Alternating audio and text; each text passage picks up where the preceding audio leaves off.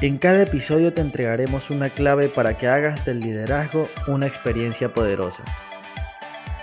Bienvenidos a Visión Compartida.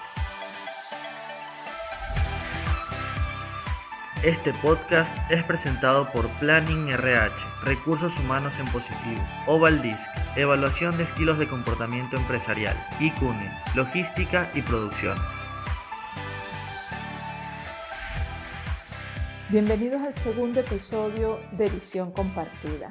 El tema de hoy es la inteligencia emocional.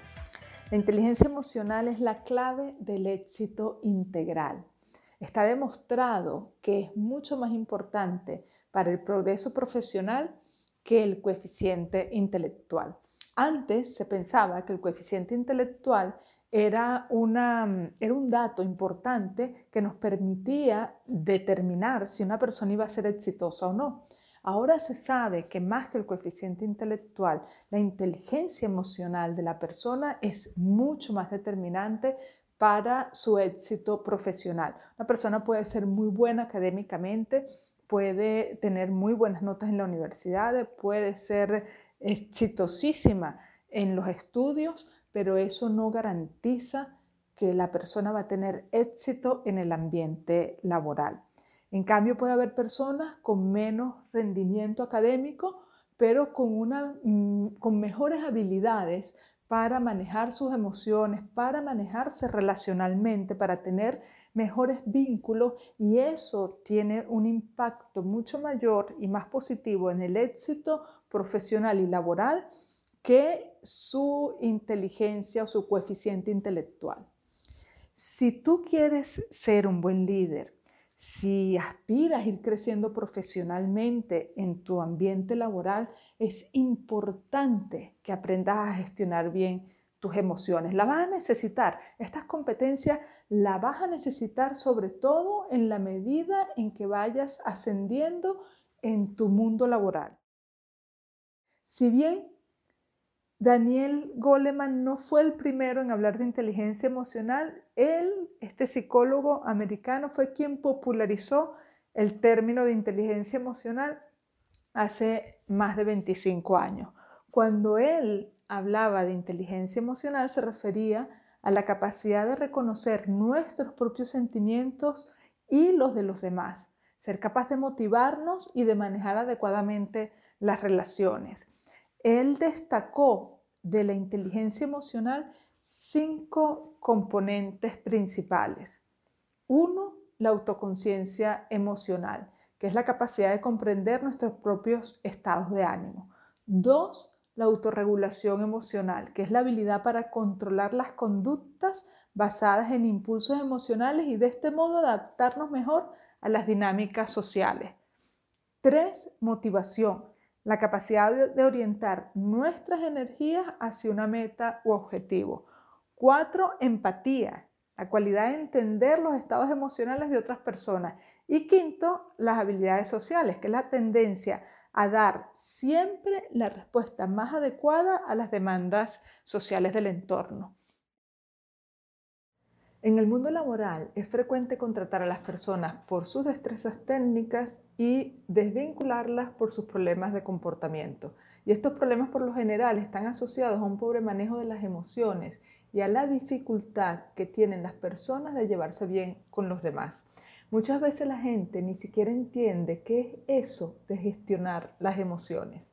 El doctor Luis José Uzcategui sostiene que hay personas improvisadas, impulsivas y autómatas y que estas reacciones son propias del cerebro emocional cuando tienen poca o ninguna conexión con la inteligencia.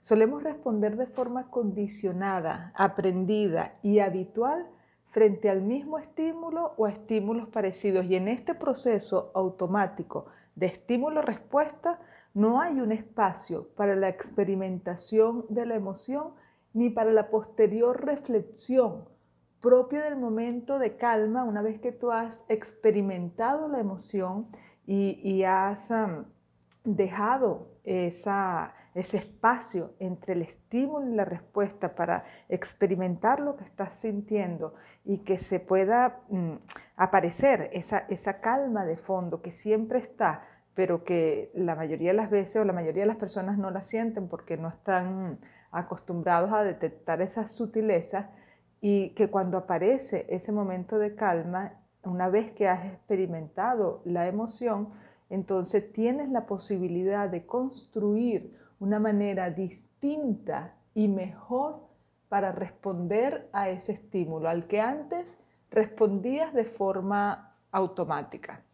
He visto cómo las personas defienden su manera impulsiva de actuar diciendo, ay, es que así soy yo y el que me quiera, que me quiera así como yo soy, sin darse cuenta que realmente están defendiendo una especie de analfabetismo emocional.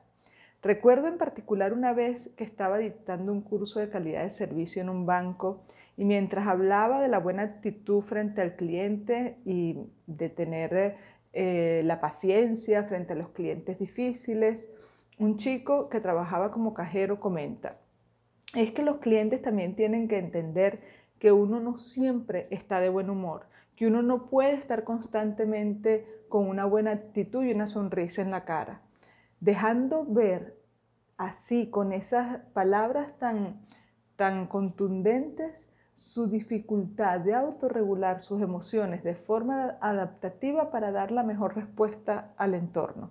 Sobre todo una buena respuesta que no solo va a ayudar al cliente en ese momento en particular, sino que también le sirve como carta de presentación profesional. Porque al final nuestro comportamiento y nuestras actitudes son las que hablan del tipo de profesional que somos. ¿Quieres saber los errores más frecuentes de los líderes en las empresas? Escucha con atención los imperdonables del liderazgo. En la sección de hoy de los imperdonables del liderazgo, ya que estamos hablando de inteligencia emocional, una de las fuentes eh, principales de emociones encontradas difíciles eh, son los conflictos en el mundo laboral. Pero los conflictos en el mundo laboral son cosas del día a día, de lo cotidiano.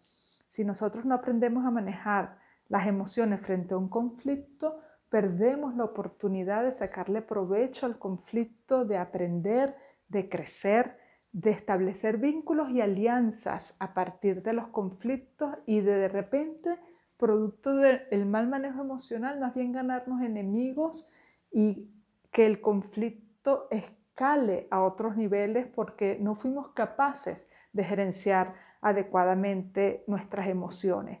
Entonces, si el día a día en lo laboral es probablemente eh, predecible, es muy predecible que vamos a tener que enfrentarnos a dificultades, a problemas y a conflictos, pues se hace necesario estar atentos a las emociones que afloren de mí para que esas emociones no se conviertan en trabas, para que esas emociones no saboteen la solución del conflicto, sino que más bien lo favorezca. Entonces es imperdonable que una persona que es profesional, que está realizando un trabajo, que frente a un conflicto en su área laboral, en sus funciones, lo estropee, lo ponga peor a través de el mal manejo de sus propias emociones. Eso es imperdonable. Acabas de oír los imperdonables del liderazgo. La primera competencia de la inteligencia emocional, ya lo mencionamos hace un rato, es la autoconciencia emocional o autoconocimiento emocional también se le llama, y es la capacidad de conocer y reconocer las propias emociones. Es la capacidad que tiene el individuo de poner su foco de atención dentro de él mismo y darse cuenta, darse cuenta de su estado de ánimo, de cómo se siente, de qué está experimentando y permitirlo, darse cuenta y permitirlo. Para profundizar más en la comprensión de las emociones, vamos a definir lo que es una emoción. Una emoción es energía en movimiento. Eso es lo que es una emoción, es energía moviéndose eh, a lo largo del, cuerpo. Para que podamos ilustrar esto mucho mejor, Les voy a pedir a los que puedan cerrar los ojos porque las circunstancias se los permiten, cierra tus ojos y a los que no, haz el ejercicio igualmente pero con los ojos abiertos. Les voy a pedir que escaneen con su foco de atención, que escaneen su cuerpo, pasando su foco de atención de abajo para arriba y detecten dónde se está moviendo energía. ¿En qué lugar de su cuerpo detectan que hay energía moviéndose. ¿Ok? Eso que ustedes están detectando en este momento como energía moviéndose, a veces esa energía, así como las mareas del, mar a veces están quietas, a veces son más intensas, esa energía a veces es eh, eh, quieta y amable y tranquila, otras veces se está moviendo mucho más rápido y es incómoda y aquella, aquella energía que de repente se mueve de una manera que nos agrada, pues le llamamos energías positivas, y aquellas energías que se mueven de tal, de tal forma que nos desagradan o que nos generan dolor, le llamamos energía negativa. Si es que pudieran llamárseles positivas o negativas, es más por las experiencias que, que vivimos. Entonces, aquellas energías que se mueven y son agradables, nosotros tendemos a permitirlas y no nos quejamos de ellas. Pero cuando la energía se mueve de tal forma que nos parece desagradable, tendemos a hacer cosas que las ah, bloqueen, las evadan, las, las evitamos, no las permitimos. Y eso lo que hace por lo general es trabarlas, es bloquearlas. Y cuando pasamos por una experiencia que de alguna forma nos toca esa energía allí trabada, lo que hace es que esa energía empieza a manifestarse y uno cree que es lo de afuera lo que nos está ocasionando la experiencia interna y realmente lo de afuera lo que está es sirviéndonos de excusa para que esa energía que tenemos trabada internamente aflore y se exprese. Entonces, cuando nosotros tenemos autoconciencia emocional, somos capaces de mirar adentro y darnos cuenta en dónde se está moviendo esa energía y somos capaces también de permitir que esa energía se mueva, de no trabarla. pero por lo general, lo que se hace comúnmente es que a, esa energía que se está moviendo, uno, ni nos damos cuenta. Dos, no sabemos ni siquiera qué es lo que nos está pasando. Tres, tendemos a ser reactivos y a responder como siempre respondemos cada vez que sentimos eh, esa misma experiencia interna. Y si, es, si eso no nos gusta, pues tendemos entonces a evadirla, a dramatizarla, a victimizarnos, pero raras veces nos sentamos y la permitimos. Por lo general le tenemos miedo a esas emociones creyendo que nos pueden hacer daño, pero realmente nos hacen daño cuando la forma de enfrentarla, la forma de abordarla es queriéndolas reprimir. Si nosotros nos sentamos y observamos cómo se mueve esa energía sin intentar modificarla, solo reconociéndola y permitiéndola, de alguna manera rindiéndonos a ella, observándola, volviéndonos un buen anfitrión para esa energía, más bien mirándola como un niño, mirándola con curiosidad, como alguien que está sentado en la playa está viendo las olas del mar que llegan y que se van. Y de esa misma manera vemos la energía como se mueve dentro de nuestro cuerpo, sin resistirnos, sin pretender que esa energía sea diferente. Ellas van a estar allí un rato y van a manifestarse y luego como llegaron se van a ir porque las emociones son perecederas. Eso eh, lo podemos saber fácilmente Hemos pasado por muchas emociones a lo largo de nuestras vidas y sabemos que son como llegan, se van.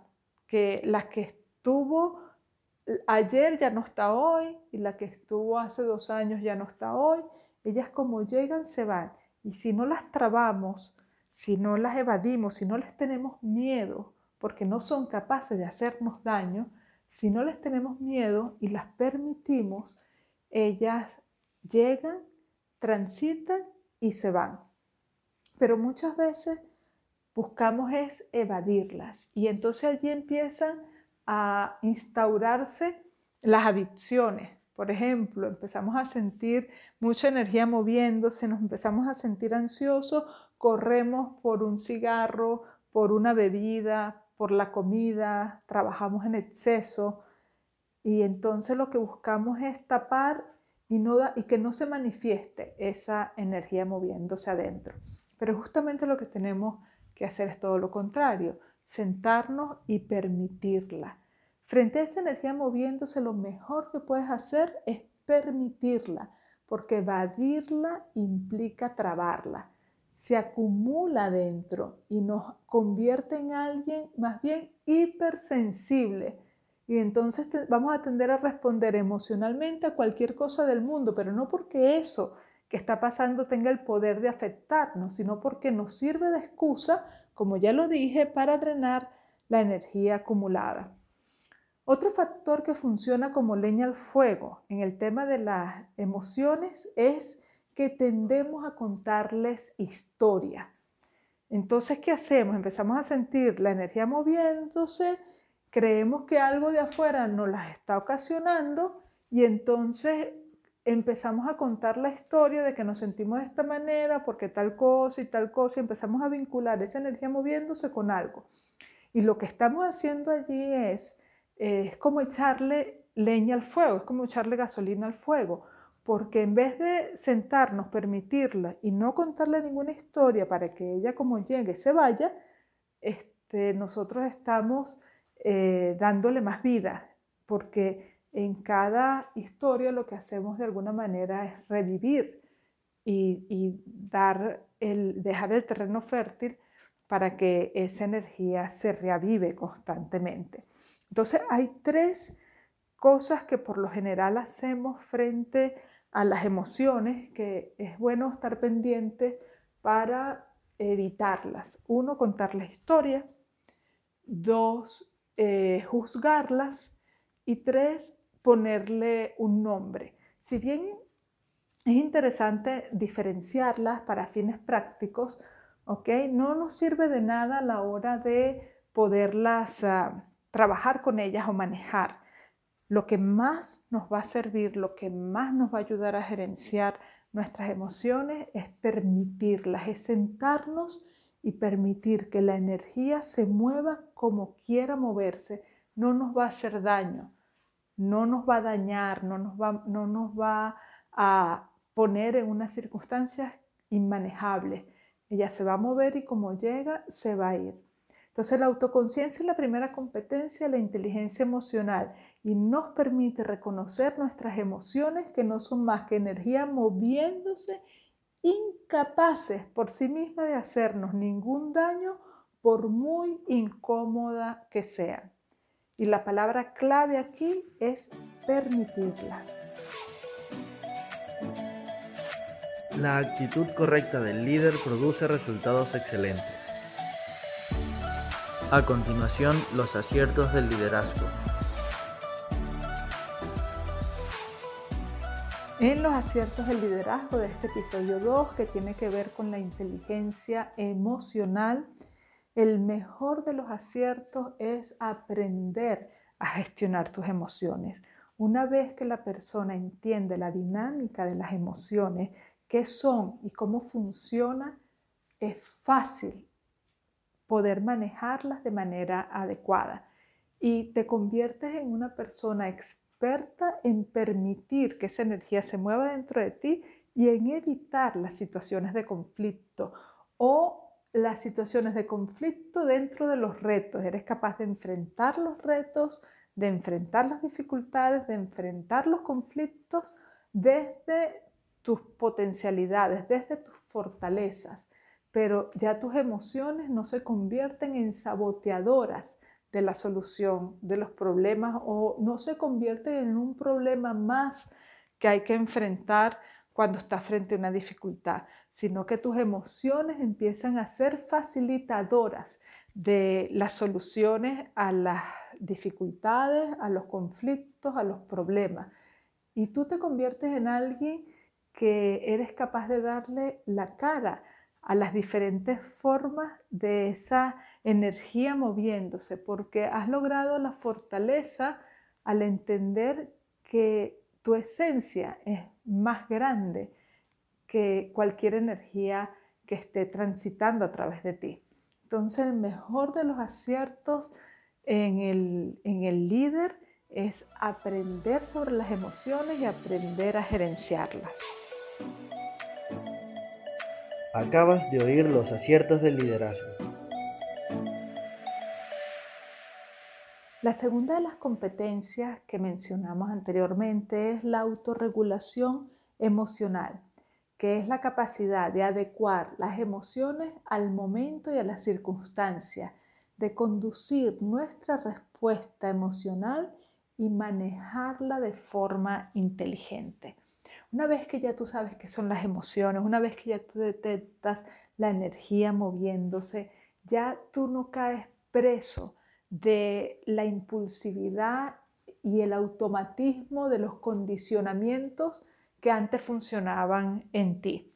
Antes sencillamente venía un estímulo y una respuesta de manera impulsiva. Ahora que ya has aprendido a lo que son las emociones y a cómo manejarlas, pues vas a poder elegir eh, cada momento cuál es la mejor respuesta, la más adaptativa, la más adecuada a lo que el momento te está exigiendo. Entonces la capacidad de adaptarnos al entorno, de adaptarnos al momento y nos permite regular nuestra respuesta al medio ambiente. Cuando dejamos un espacio entre el suceso y nuestra respuesta para reflexionar y calmarnos, para mirar la energía moverse, podemos responder de manera más asertiva y apropiada. Poner en reposo el impulso o el automatismo que, con el que anteriormente, digo anteriormente porque ya estoy dando por sentado que todos van a aprender y van a saber cómo gerenciar adecuadamente sus emociones. Entonces, con el automatismo con el que anteriormente respondíamos, estamos permitiendo que aflore nuestra quietud de fondo. Esa que queda después de que la emoción se ha calmado, después de que la energía ya nos ha transitado, después que la energía llegó y se fue y entonces vamos a poder crear respuestas más adaptativas y mejores que nos permiten no solamente estar más en armonía con nosotros mismos, sino que también nos permiten estar más en armonía con los demás. Como resultado vamos a sentir mucho eh, bienestar interno y mucho bienestar en nuestras relaciones interpersonales. La tercera competencia que habíamos mencionado es la automotivación, que es la capacidad de motivarnos a nosotros mismos para perseguir los objetivos o las metas que nos hemos trazado. Está relacionado con la capacidad para perseverar, confiar en uno mismo y sobreponerse a los malos momentos y derrotas. Y eh, busca que esta energía, esta actitud positiva vaya en pro beneficie la obtención de buenos resultados y la obtención de, de lo que nos hemos propuesto lograr. Entonces, esta capacidad de automotivarnos, de dirigir nuestras emociones hacia nuestras metas personales, es la tercera competencia de la inteligencia emocional. Gracias a la motivación también nos podemos recuperar más fácilmente de los contratiempos, de los conflictos, de las tensiones. Encontramos soluciones rápidamente y nos volvemos a encaminar hacia nuestra meta de manera más fácil, porque nos volvemos más persistentes y enfáticos en lo que queremos y no más persistentes y enfáticos en el drama o melodrama o en las quejas y en las críticas o en las cosas que andan mal sino que estamos como más enfocados hacia el norte que nos hemos propuesto. Cuando la persona no es capaz de automotivarse, tiende a cansarse, a aburrirse, a sentirse mal en la rutina, a sentir que la rutina lo abruma y también esperan que sean otros quienes le motiven. He visto mucho en mi experiencia personal cómo las personas eh, están a la expectativa de que sus jefes sean quienes les den la palmadita, le digan que están haciendo un buen trabajo y que cuando eso no pasa eh, se sienten desanimados. Y mm, es más difícil conseguir las personas que son capaces de automotivarse por sí mismas. No quiere decir que no esté bien que el líder reconozca el buen trabajo. Eso forma parte de lo que un buen líder hace. Lo que eh, resalto en este caso es que las personas también como parte de su madurez emocional tienen que ser capaces de poderse levantar y seguir adelante, de poderse motivar por sí misma, conseguir energía y entusiasmo para seguir adelante en, la búsqueda del logro de sus metas personales. Entonces, eh, funciona como una energía propulsora, o sea, te ayuda a, avanzar, es como la gasolina de un carro cuando tú estás motivado y cuando tú eres capaz de automotivarte. Entonces, estas tres primeras competencias que hemos mencionado que es la autoconciencia emocional, la autorregulación emocional y la automotivación, vamos a llamarla de esa manera, que la capacidad para motivarnos a nosotros mismos, son autorreferenciadas, es decir, tienen que ver con nosotros mismos, con nuestro mundo interior, que aunque afecten a los demás, la forma en cómo nos manejamos, de, nuestras emociones en el, día, en el día a día no tienen nada que ver con los demás, tienen que ver con nuestro mundo interno. Entonces estas tres habilidades son la base del autoliderazgo. Estas tres primeras habilidades de la inteligencia emocional están vinculadas con el manejo de nuestro mundo interior, con la capacidad de autogestionar la energía interna, de autogestionar la energía que se mueve dentro de nosotros, de autogestionar nuestras emociones. Las siguientes dos competencias de la inteligencia emocional están relacionadas a la forma en cómo nos manejamos frente a las emociones de los demás. La cuarta competencia y la primera que tiene que ver con los demás es la empatía que es la capacidad de reconocer las emociones ajenas, entender lo que otras personas sienten, así como comprender sus pensamientos y sentimientos que no se hayan expresado verbalmente. Entonces ponernos en el lugar del otro, reconocer sus emociones y sus sentimientos, aun cuando no nos lo estén diciendo, tener esa sensibilidad para mirar al otro y percibir lo que está pasando en el otro. Ponemos conciencia pues en los sentimientos y emociones de quienes nos rodean. Vemos nuestro entorno desde otra perspectiva en vez de poner el foco solamente en nosotros mismos. Saber cómo se siente otra persona mediante la comprensión de sus gestos, de su lenguaje corporal, es una capacidad que favorece la comprensión mutua y que además está enviando el mensaje a la otra persona de que nos importa, de que nos interesa y de que nos preocupamos por ella. Nos permite tener mejores relaciones interpersonales. ¿A quién no le gusta que el otro se dé cuenta sin que nosotros tengamos que eh, ponernos muy explícitos de cómo nos estamos sintiendo y que tengan esa consideración, esa amabilidad con nosotros, de comprendernos y de darse cuenta de nuestro estado anímico. Es muy útil cuando uno es cliente y, lo están atendiendo y que el otro sea capaz de darse cuenta, el que nos atiende sea capaz de darse cuenta de, qué experiencia está teniendo el cliente y de que pueda potenciar las experiencias positivas, porque de alguna forma las personas pueden ser que se olviden de las caras o de los nombres, pero siempre van a recordar cómo se sintieron en ese, en ese lugar, cómo los atendieron, qué experiencia los hicieron vivir. Entonces una persona que tiene esa sensibilidad va a estar muy atento a cómo se maneja la otra persona y sobre todo si le interesa a la otra persona para procurarle una buena, una buena experiencia. Entonces le transmitimos a las otras personas que realmente nos interesa, que estamos atentas a sus sentimientos y que comprendemos y respetamos sus emociones, lo cual definitivamente va a fortalecer los vínculos y las relaciones interpersonales. No hay manera de no fortalecerlos y de no ganar aliados cuando a través de mi empatía yo le demuestro a la otra persona que es importante para mí.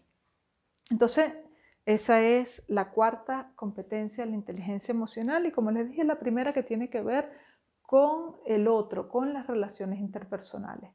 Y la quinta y última competencia de la inteligencia emocional es la habilidad social. Es la capacidad de crear y mantener relaciones, reconocer conflictos y solucionarlos.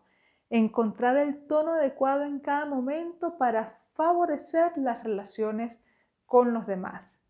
Esta capacidad es la clave para un buen desarrollo personal y profesional. Gracias a ella, usted podrá comunicarse de manera asertiva, dando a conocer sus necesidades de manera adecuada y poder entender además las necesidades de los otros. La habilidad que aquí se, potencia en esta habilidad social es la comunicación, es la capacidad para poder eh, hacernos entender, para entender al otro, para que el otro sepa cómo nos estamos sintiendo, para nosotros poder ayudar al otro también si está eh, en un mal estado emocional, poderle dar una mano y ayudarlo. Da espacio para que los otros se expresen. Somos buenos escuchas. Todas estas habilidades dentro de lo social que fomentan y potencian las relaciones interpersonales.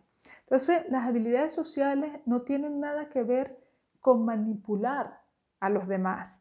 No se trata de manejar la información o las emociones de las otras personas a conveniencia o las emociones nuestras a conveniencia, sino que más bien y por el contrario tiene que ver con respetar a la otra persona. Es demostrar ya no solamente que me interesa, porque no es un interés por conveniencia, sino que me interesa la persona y la respeto. Estoy interesada real y sinceramente por el bienestar del otro y por demostrarle realmente el deseo de que yo quiero sinceramente fortalecer el vínculo y no el logro de un interés personal y no algo que sea interesado. Entonces, las habilidades sociales que muchas veces la vemos como este, la capacidad que tienen las personas de, hacerlo, de hacer lobby o de conseguir favores. En este caso, de la inteligencia emocional va más allá. Se trata de la persona que demuestra respeto por los demás y que está allí dispuesta a ayudarla y a comunicarse adecuadamente con respeto y consideración.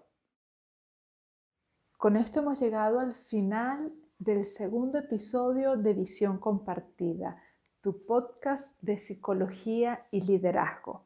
Y para despedirme quiero dejarles con ustedes una frase del psicólogo Carl Gustav Jung que dice así, el conocimiento de tu propia oscuridad es el mejor método para hacer frente a las tinieblas de otras personas.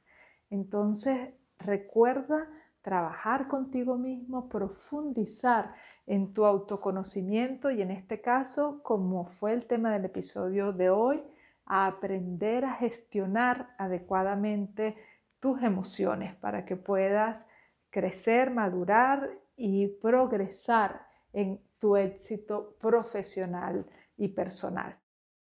Te invitamos a que nos sigas en nuestras redes sociales. Allí vas a encontrar muchísima información de liderazgo, de psicología, de empresas y las direcciones de las redes sociales las vas a encontrar en la descripción del podcast Visión Compartida. Y además, si te gustó el episodio, por favor, siéntete libre de compartirlo y de divulgarlo. Nos despedimos a nombre de todo el equipo de Visión Compartida y de nuestros patrocinadores. Planning RH, Recursos Humanos en Positivo. Oval Disc, Evaluación de Estilos de Comportamiento Empresarial. ICUNE, Logística y Producciones.